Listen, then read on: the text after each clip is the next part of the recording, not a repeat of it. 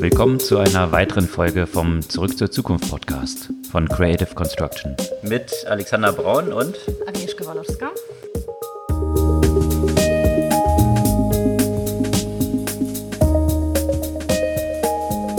Was gab's Neues letzte Woche?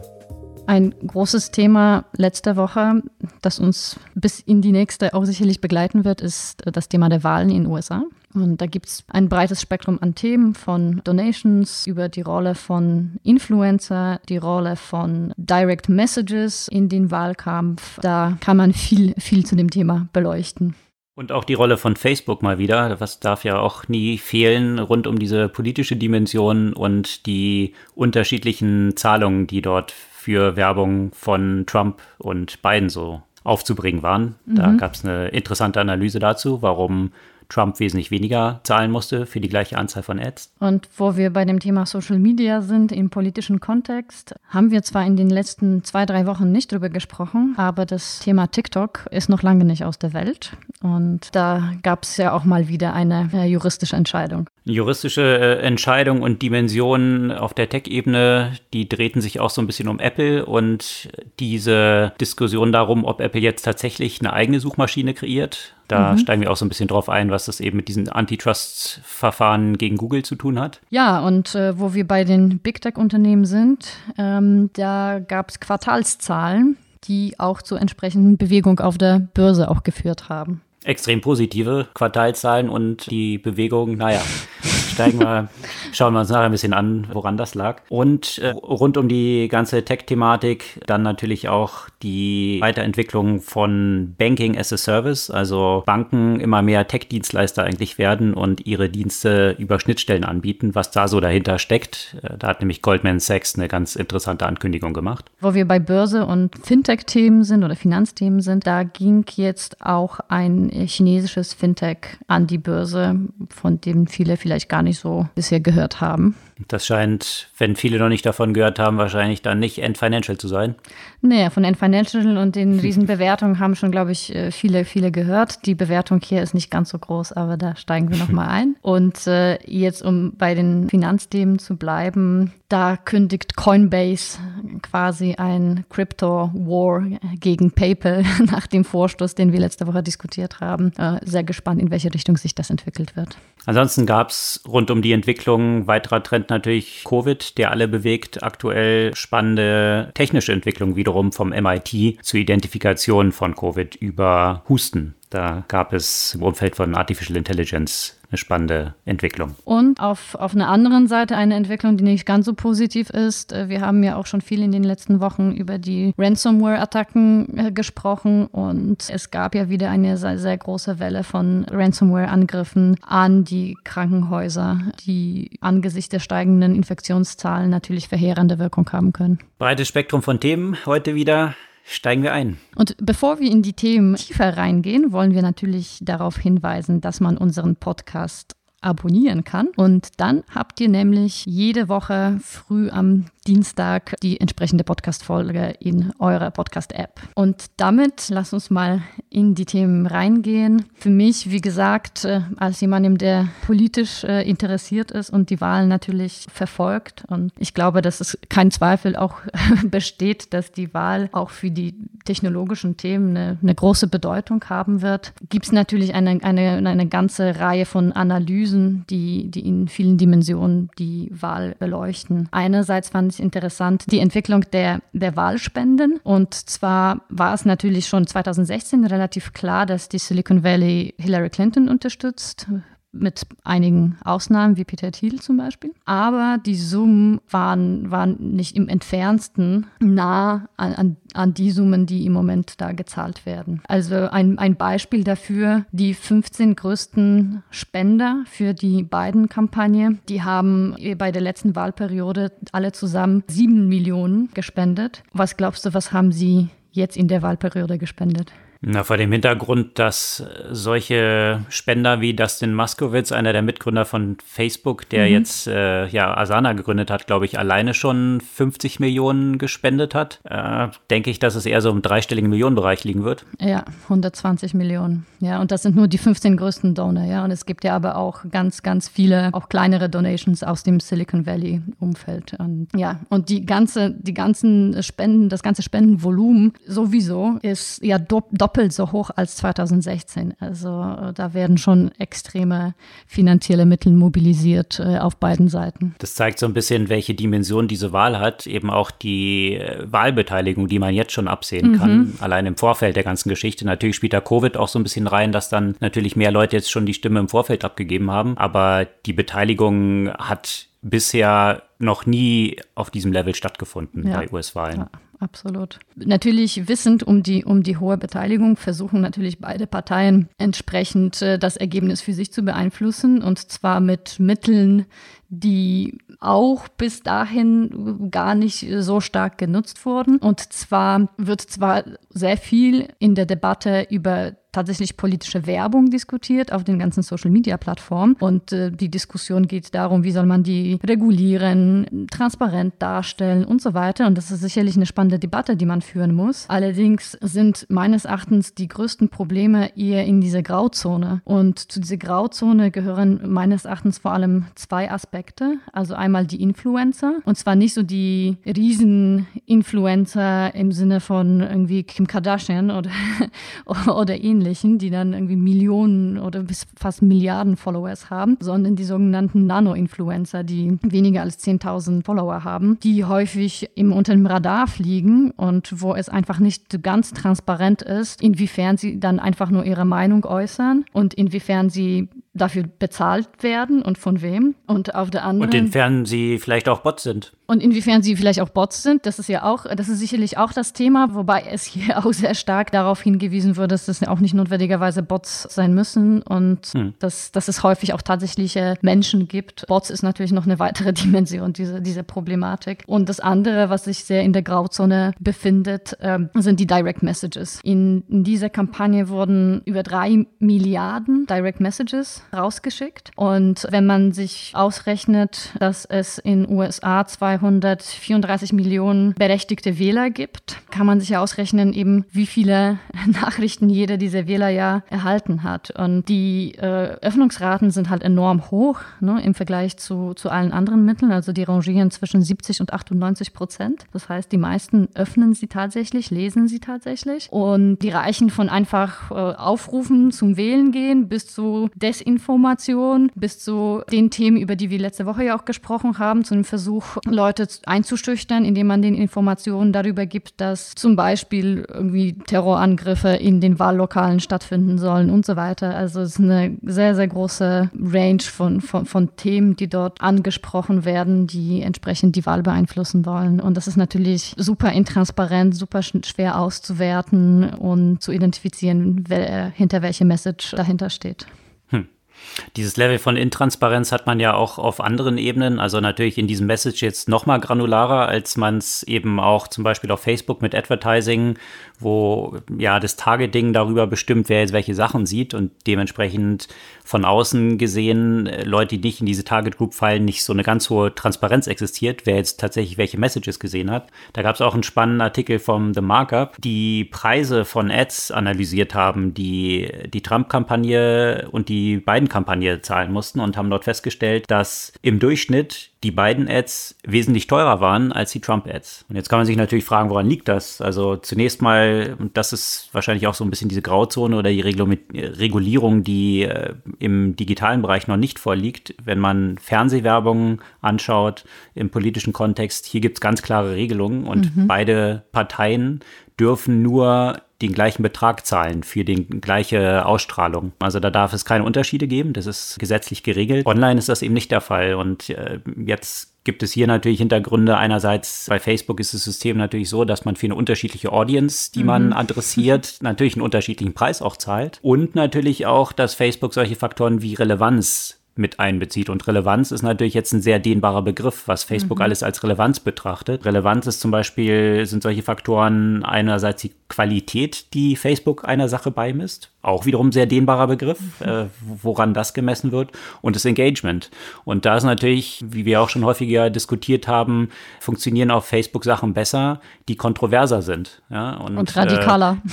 Äh, exakt. Und von, von daher kann man sich natürlich jetzt hier wenn man die Puzzlestücke zusammensetzt, so verschiedene Sachen herleiten, warum natürlich Ads von Trump, die vielleicht ein bisschen ja, kontroverser sind und polemischer, dann vielleicht auch höheres Engagement erzeugen und damit im Umkehrschluss dazu führen, dass die Ads dann günstiger sind und somit mehr Leute erreicht werden können für die gleichen Dollar, die dafür ausgegeben werden. Also eine weitere interessante Dimension, die da so drin steckt und eine Grauzone oder Intransparenz, wo jetzt auch viele drüber diskutieren, ob sowas nicht auch reguliert werden müsste. Aber eben, der Algorithmus ist eben ziemlich undurchsichtig so und von außen zu regulieren wahrscheinlich sehr schwierig. Ja, sehr schwierig. Ne? Ich habe mir gerade auch darüber nachgedacht, das hängt ja auch sehr davon ab, da das ja auch immer so ein Bit-Verfahren ist, ne? wer um mhm. die gleiche Zielgruppe ja auch konkurriert. Und wenn du dir vielleicht, also ne, das ist äh, auch so, so eine Überlegung bei der Zielgruppe vielleicht, die äh, beiden anspricht, vielleicht auch andere Werbetreibende, die da stärker im Konkurrenz stehen, die dann wieder die Bits auch nach oben treiben. Mhm, auch absolut. eine Dimension. Und, ja, und äh, das Interessante, was wahrscheinlich da auch so reinspielt, die größte Diskrepanz in den Unterschieden Unterschieden der Preise gab es tatsächlich in den Swing States, mhm. wo die Kampagnen eben wirklich mehr als doppelt so teuer für Biden waren, als sie für Trump waren. Krass. Vielleicht noch ganz kurz zu äh, und äh, noch, noch ein Punkt, der auch mit Facebook zu tun hatte, der natürlich im, im letzten Jahr oder bei den letzten Wahlen für sehr viel Aufmerksamkeit gesorgt hatte, war ja die ganze Thematik rund um Cambridge Analytica. Mhm. Gab es einen Film zu, jeder hat unterdessen davon gehört, äh, durch die Beeinflussung von WLAN über Facebook sollte die Wahl beim letzten Mal maßgeblich beeinflusst worden sein. Da gibt es unterdessen Konsensus, der wie ich finde, so ziemlich untergegangen ist in den Mainstream-Medien. Äh, ohne dass ich jetzt sage, ähm, man soll hier irgendwelche Fringe-Medien sich anschauen. Aber äh, eine ganze Reihe von, äh, von unterschiedlichen Analysen, sowohl aus dem eher konservativen Spektrum als auch aus dem liberalen oder eher linken Spektrum, sind jetzt zu dem Schluss gekommen, dass Cambridge Analytica tatsächlich in den letzten Wahlen gar keinen großen Impact gehabt hat. Das heißt, dass die, der Einfluss, den Cambridge Analytica hatte, von den Akteuren, die bei Cambridge Analytica gearbeitet haben, auch wesentlich höher gespielt wurde, als es de facto gewesen ist. Mhm. Also von daher, das finde ich vor dem Hintergrund, dass es nach den letzten Wahlen die große Story schlechthin war mhm. und Facebook da so am Pranger stand und über Monate lang nur immer Cambridge Analytica das Thema war, finde ich schon interessant, dass dieser Konsensus, der jetzt mittlerweile über alle Lager hinweg erreicht wurde durch die Analyse, dass der eigentlich in den Medien so kaum Widerhall gefunden hat. Finde ich schon hm. überraschend. Interessant, ja. Und in dem Kontext von Wahlen wurde auch sehr viel über das Thema TikTok gesprochen in diversen, äh, unter diversen Aspekten. auch das Thema Influencer, was ich vorher äh, erwähnt habe. Also TikTok hat ja relativ schnell gesagt, wir machen halt keine politische Werbung, was natürlich nicht heißt, dass, äh, dass nicht politische Inhalte von den Influencer hm, weiter verbreitet werden. Und die TikTok-Influencer sind äh, diejenigen, die jetzt dafür sorgen, dass es wieder eine juristische Entscheidung in, in Richtung TikTok geht. Und das ist auch wieder eine Entscheidung gegen die Trump-Administration und für TikTok, äh, könnte man sagen. Die, wir haben ja in den letzten Wochen mal kurz irgendwie Pause von, von, vom TikTok gemacht. Das heißt natürlich nicht, dass das Thema nicht mehr aktuell ist. Werden alle total vermisst haben wahrscheinlich. äh, und es, es sollte ja sozusagen wieder diese, diese Neuauflage dieses TikTok-Bands geben, das äh, am 12. November greifen sollte. Und äh, da haben die ganzen Influencer äh, letztendlich dagegen geklagt, ähm, äh, mit der Begründung, dass, dass diese Band deren äh, ja, Lebensgrundlage äh, ruinieren würde. Und dem hat der Richter zugestimmt, also sodass das Thema erstmal wieder aufgeschoben ist. Hm. Na, wie häufig so in dieser Empörungsmaschinerie durch Trump erstmal riesige Wellen machen und äh, von Blockaden sprechen und dann tröpfelt das da so hin. Ich weiß nicht, wie groß die Mauer und wie lang die Mauer jetzt unterdessen ist. Also ich glaube, das ist ja so ein klassisches Thema, ja. Und, mhm. und jetzt äh, verläuft sich das so ein bisschen im Sande. Ich weiß nicht, wie es da jetzt eigentlich aussieht rund um Oracle, die jetzt dort ja doch äh, da den Zuschlag bekommen sollten. Läuft es dann trotzdem weiter, obwohl das jetzt vom Gericht eben diese Blockade geblockt wurde wiederum? Ich muss sagen, ich finde das jetzt gerade alles etwas undurchsichtig und äh, ich denke, das kriegt wahrscheinlich nach der Wahl wieder eine neue Relevanz, je nachdem, wer diese Wahl gewinnt. Und mhm. unterdessen ist es jetzt äh, wahrscheinlich nicht so das, nicht so das Hauptthema. Mhm. Und wahrscheinlich nicht so das Papierwert, auf dem es geschrieben ist, weil sich da Exakt. viel ändern wird. Ja. Nach der Wahl eine besondere Brisanz wird natürlich auch nochmal bekommen, wie in diesen ganzen Antitrust-Verfahren, die jetzt mhm. gegen Google tatsächlich jetzt auf den Weg gebracht worden sind, aber auch gegen die anderen Big Tech-Unternehmen, wie dort das weiter verlaufen wird. Da hat sich ja ein potenzieller Präsident Biden auch noch nicht so klar äh, positioniert. Äh, mhm. Äh, also grundsätzlich sind Demokraten und Republikaner, äh, glaube ich, ziemlich übereinstimmen, äh, ziemlich übereinstimmt der Meinung, dass da die Macht dieser Big Tech Player reduziert werden muss. Aber wie und was genau, das ist, glaube ich, noch nicht so richtig klar. Gegen Google läuft ja jetzt das Verfahren und äh, im besonderen Rampenlicht steht dort natürlich dieser Deal, den Google mit Apple hat, ja, wo sie bis zu 12 Milliarden jedes Jahr an Apple zahlen, um dort auf den Geräten bei Apple entsprechend die voreingestellte Suchmaschine zu sein. Mhm. Und das hat nochmal diesen Spekulationen darum Aufwind gegeben, ob jetzt Apple nicht auch eine eigene Suchmaschine startet. Also mhm. bisher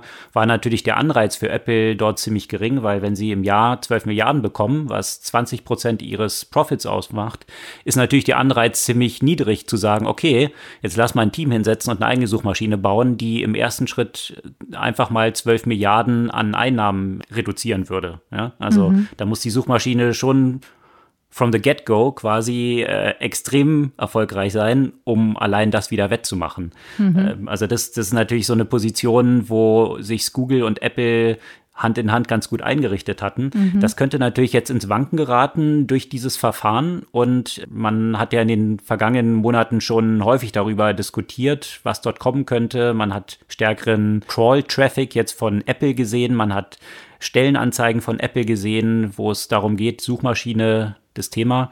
Mhm. Ähm, jetzt gab es einen Artikel in der Financial Times mit der Überschrift, dass Apple jetzt eine eigene Suchmaschine startet. Hm. Da stand aber de facto nicht wirklich mehr drin, als in den letzten paar Monaten schon auf verschiedenen Blogs auch erschienen war. Also von daher gab es in diesem Artikel eigentlich keine neuen Erkenntnisse. Von daher finde ich diese Überschrift so ein bisschen reißerisch, dass sie das jetzt tatsächlich machen, weil da stecken keine News drin. Das sind weiterhin Spekulationen. Äh, natürlich ändert sich jetzt das Umfeld so ein bisschen, aber wesentlich klarer, dass sie jetzt dort tatsächlich Google-Konkurrenz machen wollen, ist es immer noch nicht.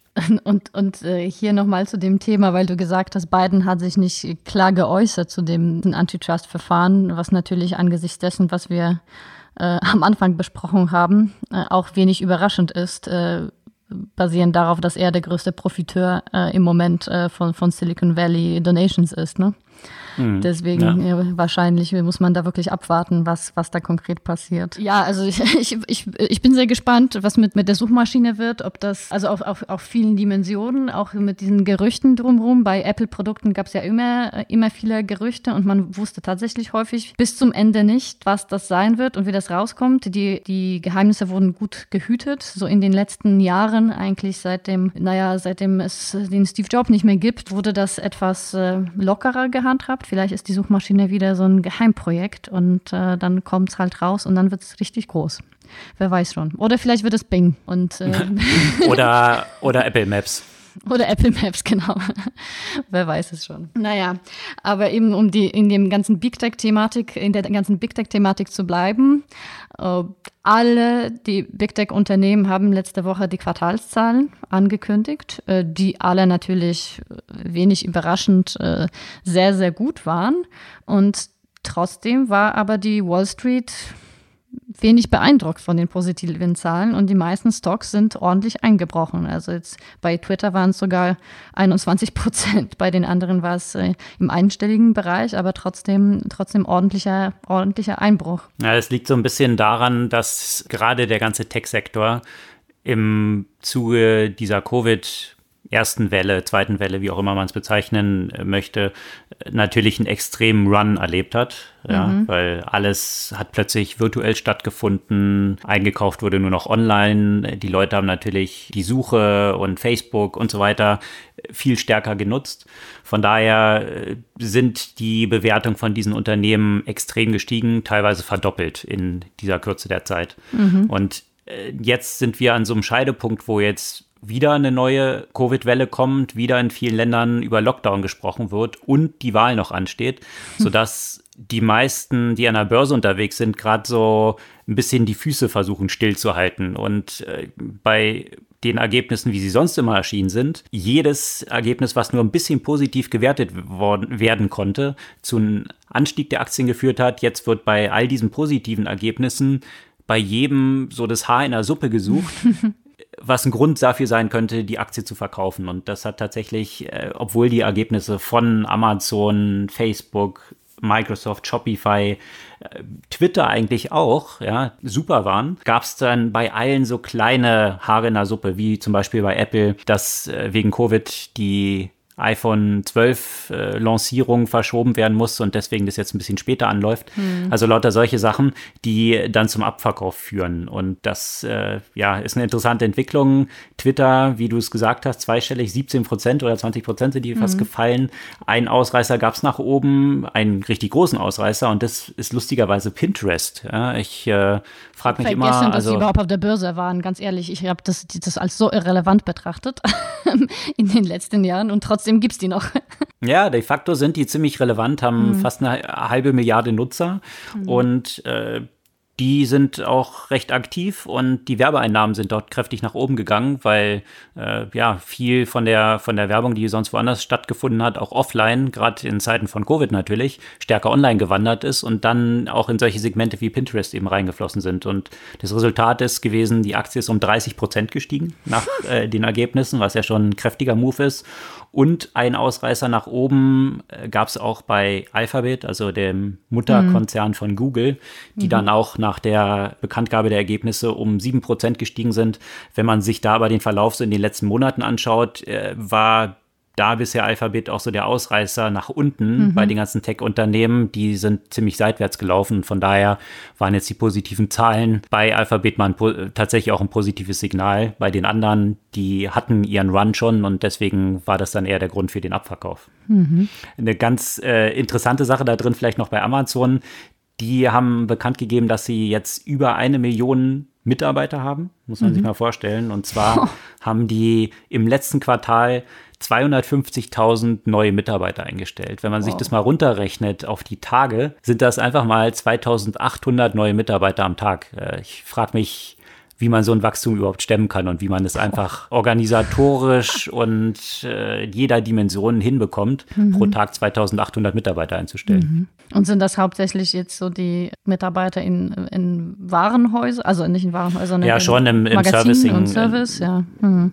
Schon in, in der, im hauptsächlichen Anteil natürlich. Mhm. Äh, die Orders bei Amazon sind natürlich durch die Decke gegangen mhm. und da braucht man natürlich viel mehr Leute, die im Warehouse und in der Auslieferung arbeiten und äh, das hat natürlich zum enormen Boom dort geführt. Spannend. Einen, einen Boom, ähm, wenn es um die Börse geht, äh, gibt es ja auch bei den chinesischen Finanzanbietern oder Finanzstartups. Wir haben ja schon mal über Ant äh, Financial gesprochen, was in Shanghai und Hongkong gelistet werden soll und 34 Milliarden raisen möchte äh, in dem IPO, äh, was äh, ja was das, der größte Börsenstart äh, der Welt äh, werden sollte. Darüber haben wir schon mal gesprochen, aber es gibt ja noch ein weiteres Unternehmen und zwar Lufax, von dem ich eigentlich, muss ich sagen, noch nie bis dahin gehört habe. Und ähm, die wollen in USA an die Börse hm, und dort 2,4 Milliarden auch raisen wollen. Also jetzt auch nicht nicht gerade klein. Und, was äh, machen die? Ich habe von denen auch noch gar nicht gehört. ja, die kommen eigentlich aus dem Peer-to-Peer-Lending-Bereich. Aufgrund von ähm, entsprechenden Regulierungen ähm, in China mussten sie den Geschäftsmodell so ein bisschen verändert und sind noch stärker in, den, in die Richtung Wealth Management äh, und so Retail Lending Services gegangen. Also es ist, bieten im Moment eine ganze Reihe von unterschiedlichen Financial Services in dem Bereich äh, eben Kredit und Wealth Management. Und äh, was ich interessant finde, ist, dass sie eben in, in den USA an die Börse gehen. Okay. Mhm. Versprechen sich da von dem Markt ein bisschen mehr internationale Reichweite, als es dann wahrscheinlich in China der Fall wäre. Wahrscheinlich, ja. Aber eben, äh, ich finde es schon interessant, wie wenig man zum Teil über die Fintech-Startups in, in China eigentlich weiß und welche Rolle sie dann ja auch im Zweifel noch spielen können. Ne? Und äh, wie viel dort da eigentlich auch in diesem Bereich passiert. Im Kontext von China ist äh, häufig eben WeChat und TikTok so das größte Thema und dann äh, unter dem Radar laufen nur so ein paar andere äh, äh Unternehmen mit Riesenbewertung. Naja, die ja viele davon, wie du es genannt hast, WeChat, ähm, aber dann halt auch so Alibaba, wie du es mhm. jetzt mit End Financial genannt hast, äh, die ja beide solche Super-Apps haben quasi, ja, wo alles drüber läuft. Und äh, da ist natürlich ein riesiger Bestandteil natürlich auch dieses ganze Fintech-Thema. Mhm. Und jetzt äh, mit End Financial kommt ja aus diesem Umfeld von Alibaba. Also eigentlich ist es ja dort eine Ausgründung, die jetzt als separates Unternehmen aufgespalten wird und an die Börse geht, ist schon faszinierend, da so eine Dimension von Unternehmen zu sehen, was jetzt an die Börse geht, was einfach mhm. mal so eine Sideshow von Alibaba gewesen ist, mhm. quasi. Ja. Mhm. Also es hat es hier im Westen vielleicht so ein bisschen mit äh, PayPal und eBay gegeben, wobei mhm. PayPal ja zunächst mal von eBay eingekauft wurde und nicht äh, originär bei eBay drin entwickelt wurde, bevor es dann wieder als separates Unternehmen aufgespalten wurde.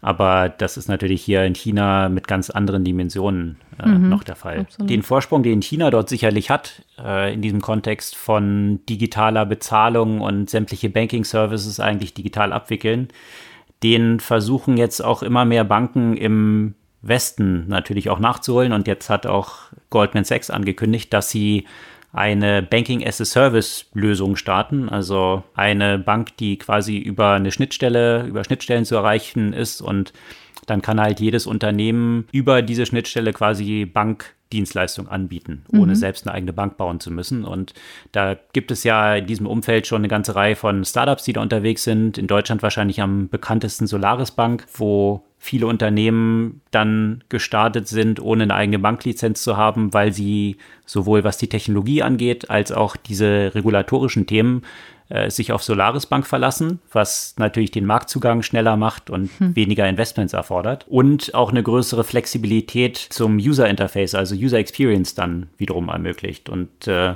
ja, das versucht jetzt Goldman Sachs auch und äh, die haben das dann so interessant formuliert, dass die Zukunft äh, von Banking eben von Developern gestaltet wird und ja, das ist sicherlich sicherlich der Versuch dort von Goldman Sachs dort Fuß zu fassen. Und das wird ja immer breiter, dieses ganze Umfeld. Da gab es auch einen langen Artikel nämlich zu, äh, zu dem ganzen Kreditkartenboom, wie eigentlich mittlerweile jedes Tech-Unternehmen eine eigene Kreditkarte lanciert. Also am mhm. prominentesten sind da natürlich, kann sich jeder noch dran erinnern, äh, Apple mit der eigenen Metal Card, die sie dort äh, lanciert haben mhm. aber auch Google in Partnerschaft mit Banken.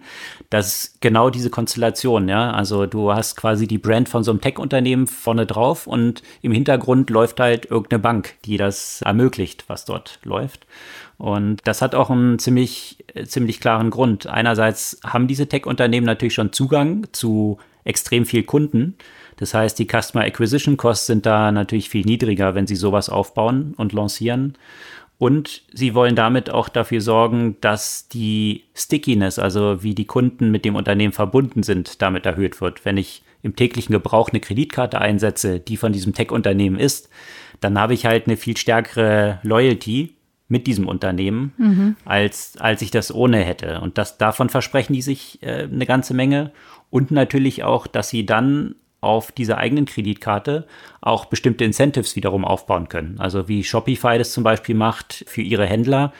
Wenn dann diese Händler auf dieser Plattform einkaufen, äh, die im Shopify-Universum ist, dann kriegen sie halt bestimmte Benefits. Und das ist natürlich die zusätzliche Dimension, wo mit solchen Banking- und Financial Services rund um diese Tech-Unternehmen gestrickt, sie die Loyalität steigern können und ganz gezielt incentivieren können, was ihnen selbst förderlich ist. Mhm. Und da haben sie natürlich auch, äh, was die User Experience angeht, auch einen ziemlichen Vorsprung gegenüber den Banken. Und das ist genau die Diskussion, die sich darum jetzt so rankt. Jede Bank muss irgendwie so ein Banking as a Service Player werden, um diese Distribution hinzubekommen. Gleichzeitig treibt es natürlich die Konkurrenz dann auch, wenn jede Bank das wird. Und die Konsequenz davon sind dann auch natürlich fallende Preise in diesem Umfeld. Und die Frage dann, ob die Banken dann einfach nur so ja, Dump Pipe in Anführungsstrichen im Hintergrund werden, während die Loyalität dann eben zu diesen Tech-Unternehmen mhm. existiert. Also das mhm. ist natürlich genau diese zentrale strategische Fragestellung, die sich da so ein bisschen dran knüpft. Ja, und apropos eben Kredit, Kreditkarte ähm, und, und User Experience und das ganze, äh, das ganze Thema äh, drumherum, äh, diese Diskussion gibt es natürlich auch in dem Cryptocurrency-Umfeld. Und, mhm. ähm, und zwar bringt jetzt Coinbase auch eine, eine eigene Kreditkarte bzw. eine Debitkarte in in, in USA, die Cryptocurrencies halt eben im Hintergrund hat. Und das ist interessant ja auch in dem Kontext von, von den News, die wir letzte Woche angekündigt haben äh, oder über die wir letzte Woche berichtet haben, dass äh, PayPal ja groß in die Cryptocurrencies einsteigen möchte und damit ja auch für viel größere Verbreitung auch an neue User, die dem bisher eigentlich nicht offen waren oder für die das Thema einfach bisher vielleicht zu kompliziert war oder unzugänglich war.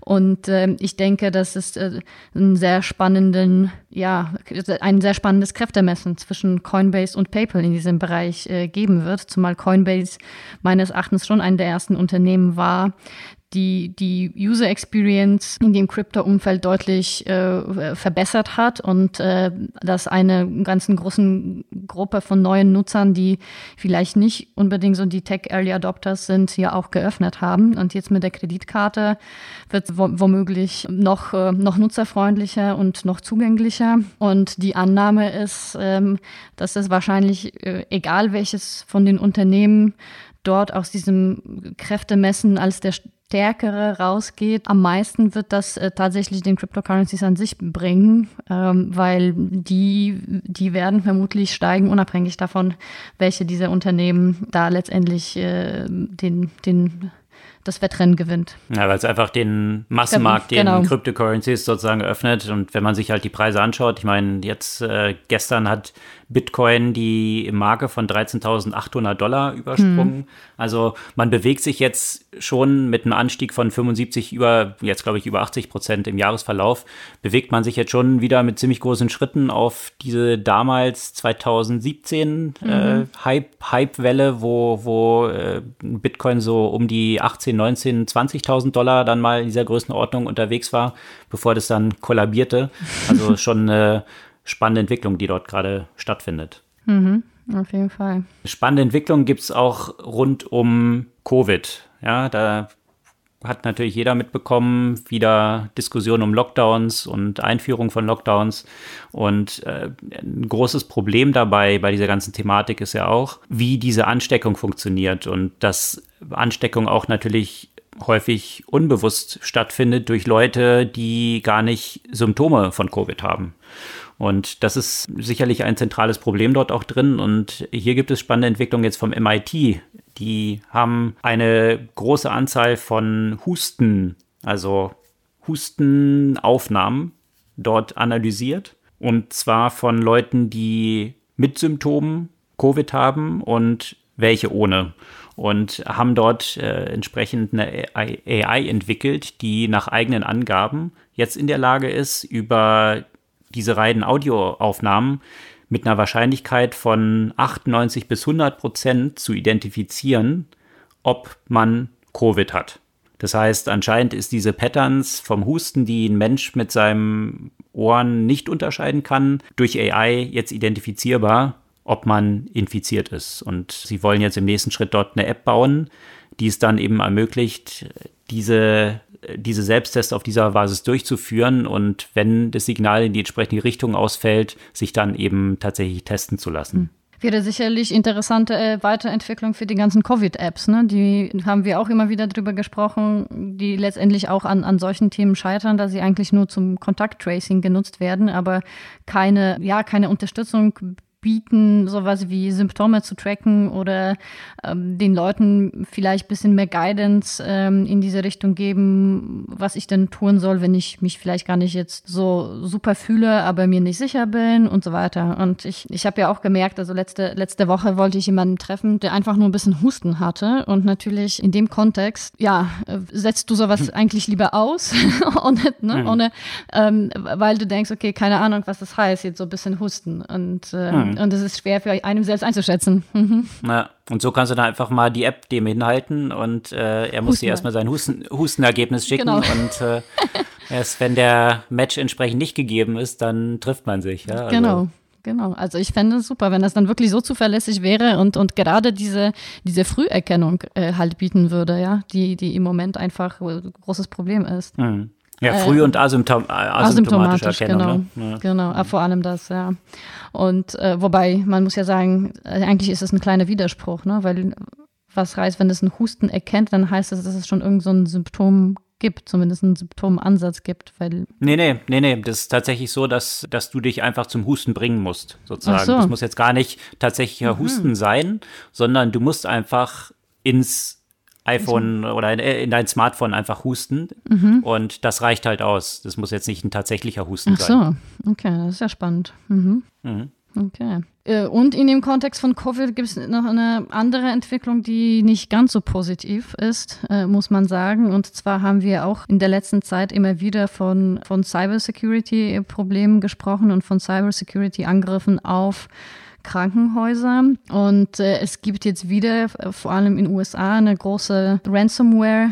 Welle, also sind äh, über 20 Krankenhäuser wieder von Ransomware-Attacken betroffen. Und ich frage mich ja auch, wie hm, stark das ja auch äh, bald in, in Europa der Fall sein wird, äh, gemessen daran, dass auch hier die Infektionszahlen steigen und immer mehr Menschen hospitalisiert werden. Und das ist dann natürlich gefundenes Fressen für, für, für solche Cyberkriminellen, weil natürlich der Handlungsdruck einfach unmittelbar ist, wenn Krankenhäuser angegriffen werden. Mhm sodass die Zahlungsbereitschaft dann auch äh, wahrscheinlich eine höhere ist, weil man nicht so genau. lange diskutieren kann, wenn da tatsächlich Leben jetzt in dieser Dimension dahinter hängen. Exakt, exakt. Und äh, da ist damit zu rechnen, dass das natürlich äh, in den kommenden äh, Wochen und Monaten nicht gerade weniger wird. Ja. Und das sind nur die Bekannten. Häufig erfährt man ja eigentlich gar nicht, äh, gar nicht davon, sondern äh, vielen Fällen wird das dann schnell bezahlt und, äh, und gar nicht offengelegt. Aber letztendlich, ja, es ist, müsste es eigentlich in dem Businessplan jedes Krankenhauses mittlerweile berücksichtigt werden, dass irgendwelche Ransomware-Zahlungen irgendwann mal stattfinden werden müssen. Naja, schon eine perfide, die Dimension, die das Absolut. natürlich gerade in diesem Kontext hat. Und äh, klar, äh, möchten die es nicht unbedingt publik machen, weil wenn sie da irgendwelche Lücken haben, würde das ja weiteren Tür und Tor öffnen. Äh, genau. Im Zweifel so ein System ja nicht einfach so schnell ausgetauscht ist. Exakt. Aber das äh, zeigt nochmal die Bedeutung von Security, Cyberumfeld dort entsprechend an, die tatsächlich hier ja Menschenleben betrifft und äh, gefährdet. Ja. Wo Technologie dann noch helfen kann in diesem Kontext, das finde ich auch eine ganz interessante Entwicklung, äh, ist jetzt im Kontext von LiDAR und wie dort Blinde oder Sehbehinderte unterstützt werden können. Und zwar ist ja jetzt im neuen iPhone 12 ein LiDAR mit integriert, also Technologie, die faszinierenderweise vor wenigen Jahren, ich glaube so 10, 15 Jahren, äh, da wurden diese ersten Google-Autos losgeschickt, mhm. die Straßen zu analysieren und äh, zu fotografieren und äh, auszumessen. Und damals kostete, und auch für die Steuerung von, von selbstfahrenden Autos, damals kostete es noch 75.000 ein so ein LiDAR-System und mittlerweile hm. ist es so eine Commodity-Wegwerftechnologie quasi geworden, äh, mini miniaturisiert und in jedem iPhone 12 äh, integriert. Schon eine faszinierende Entwicklung dieses Preisverfalls, die man dort sehen kann. Die Konsequenz davon ist, dass jetzt Apps dann existieren, wo das Smartphone entsprechend Blinden die Abstände zu anderen Objekten im Raum übermitteln kann. Mhm. Dass sich Blinde eben mit ihrem Smartphone dann orientieren können und wissen, wie weit die Objekte entfernt sind.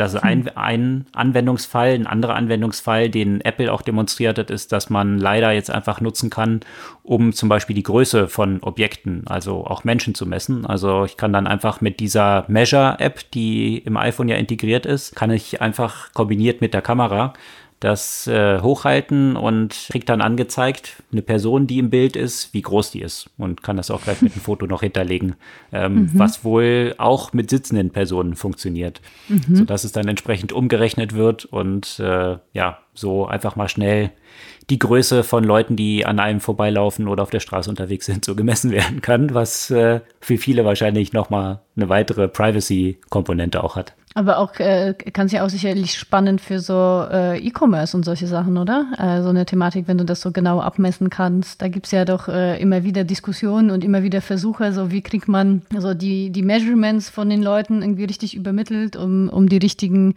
Klamottengrößen zum Beispiel ähm, entsprechend zu empfehlen. Da gab es ja auch doch hier auch ein paar Startups, die das versucht haben, mhm. eben zu messen, so mit Hilfe von irgendwie DVD oder ein CD und so weiter. Und somit haben sich solche mhm. Modelle eigentlich komplett erübrigt, äh, wenn das einfach in der Kamera steckt. Ne? Und auch sonst viele Möglichkeiten für so auch äh, Augmented Reality, für die Planung zum Beispiel, wo wir immer wieder von so, so, so IKEA-Planer äh, auch ein paar Mal gesprochen haben, der über Augmented Reality funktioniert. Wenn da auch die Größe von den Objekten entsprechend genau bemessen kann, äh, kannst du auch also auch viel bessere Möglichkeiten, alles Mögliche online einzukaufen, ohne zu, das Risiko, dass du irgendwas falsch abgemessen hast und so weiter, sondern das passiert dann automatisch. Ja, das sind natürlich super interessante Anwendungsfälle, die Riesenpotenziale im ganzen E-Commerce-Bereich mhm. bieten. Äh, Gerade in dieser Kombination von leider mit auch Positionierung im Raum, wo ich dann äh, eben Möbel, die ich einkaufe, kombiniert mit Augmented Reality dann in den richtigen Abmessungen bei mir im Raum äh, positionieren kann und sehen kann, passen, welche Sachen passen dort irgendwie hin, wie sieht es aus. Ähm, und ja, eben diese Return Rates, die ja ein zentrales Problem auch sind mhm. im, äh, im Textilbereich, wenn ich Kleidung mir kaufe, äh, die zu reduzieren, weil dann Matching besser gemacht werden kann auf tatsächlich meine Körpergröße. Ja, und das ist natürlich äh, ein super spannender Anwendungsfall. Und das, was du dort beschrieben hast äh, mit diesem einen Startup, das war ja so eine Krücke, die man damals gemacht hat, dass man ein Foto von sich selbst mit einer CD gemacht hat, die man hochgehalten hat. Und weil der Computer halt hinterlegt hatte, wie der Durchmesser einer CD ist, dann hochrechnen könnte, wie deine Größe ist und, und äh, die Dimension dann aus diesem Foto zu extrahieren. Mit leider sind dann natürlich äh, diese Krücken nicht mehr notwendig und definitiv eine spannende Entwicklung. Ein, eine, ein kurzes Thema noch, weil wir ein bisschen diese Entwicklung im Health Tech angeschnitten haben. Und ein großes Thema ist immer wieder, was ein Stück weit immer noch irgendwie an Science Fiction grenzt, ist, wie verknüpft man den, das menschliche Gehirn mit dem Computer? Oh, und da gibt es unterschiedliche Ansätze, ja, und unter anderem mit, äh, wie heißt nochmal das Ding von, von Elon Musk? Neuralink. Äh, genau, unter anderem mit Neuralink, mit, äh, mit den Elektroden und so weiter. Und jede von diesen Methoden, äh, das Gehirn ähm, mit dem Computer zu verbinden, so ihre Schwächen und Stärken hat. Und jetzt haben Wissenschaftler eine andere Methode ausprobiert, und zwar den Zugang direkt über die Venen. Mhm. Das, äh, weil das, das Problem wohl mit den Elektroden ist, dass sie sich dann im Gehirn irgendwann mal quasi abkapseln und äh, somit äh, die, die Wellen nicht mehr so gut übertragen. Und wenn man diese Verbindung direkt über die Vene stattfinden lässt, dann ist diese Verknüpfung einfach direkter. Und frag mich nicht genau, wie das funktioniert, weil ich bin keine Medizinerin. Äh, ich finde es halt nur, das ging sehr nach, sehr nach, nach, nach Science Fiction, dass man irgendwie Mensch mit, mit Maschine über die äh, Venen äh, quasi direkt verknüpfen kann und was das so für eine, für eine Zukunft letztendlich haben wird. Mhm. Da habe ich auch gelesen, dass dann halt auch äh, natürlich jetzt im Gehirn solche Sachen zu implementieren, da möchten sich wahrscheinlich nicht so viele Leute dran rumschnippeln lassen.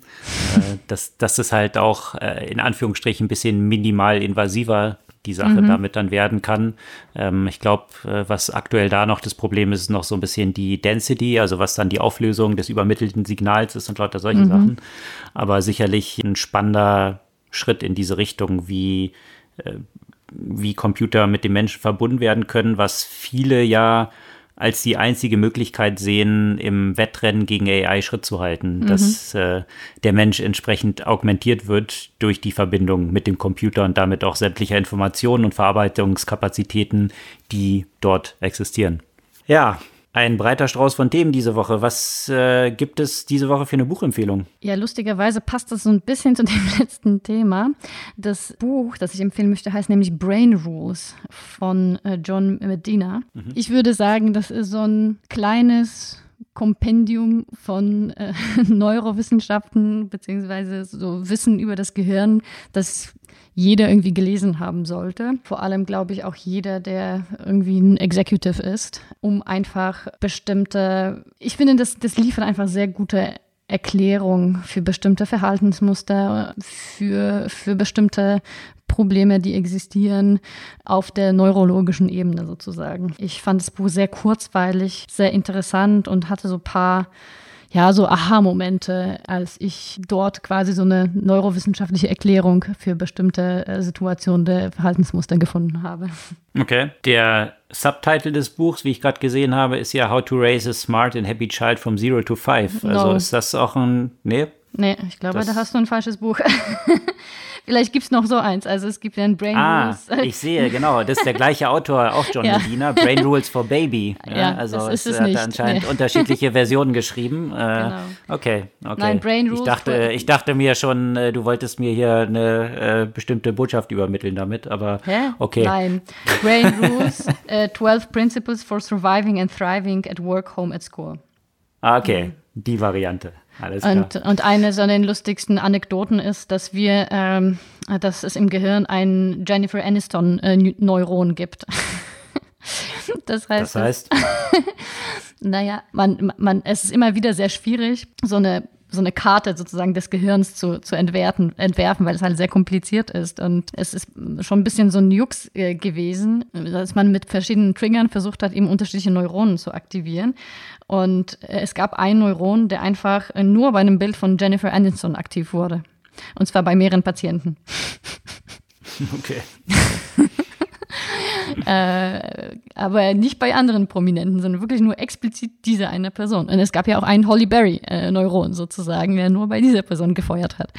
Äh, also mhm. es sind, äh, und das zeigt, wie, ja, wie spannend unser Gehirn noch ist und wie wenig das noch erforscht ist und wie viel Überraschung es noch äh, bietet. Und deswegen eben das Thema von vorher, Mensch und, und Maschine übers Gehirn quasi zu verbinden, auch so eine große Herausforderung ist, weil wir da, glaube ich, einfach nur so wenig wissen. Mhm. Interessanter Einstieg in die Thematik Brain Rules, die Buchempfehlung von John Medina. Das soll es für diese Woche gewesen sein. Sämtliche Themen, die wir heute besprochen haben und die Artikel dazu zum Nachlesen posten wir wie immer natürlich auf unserer Podcast-Blog-Seite und äh, in den Show Notes des Podcasts und freuen uns über eure Kommentare und euer Feedback und auch darauf, wenn ihr kommende Woche wieder dabei seid. Bis dann. Bis dann.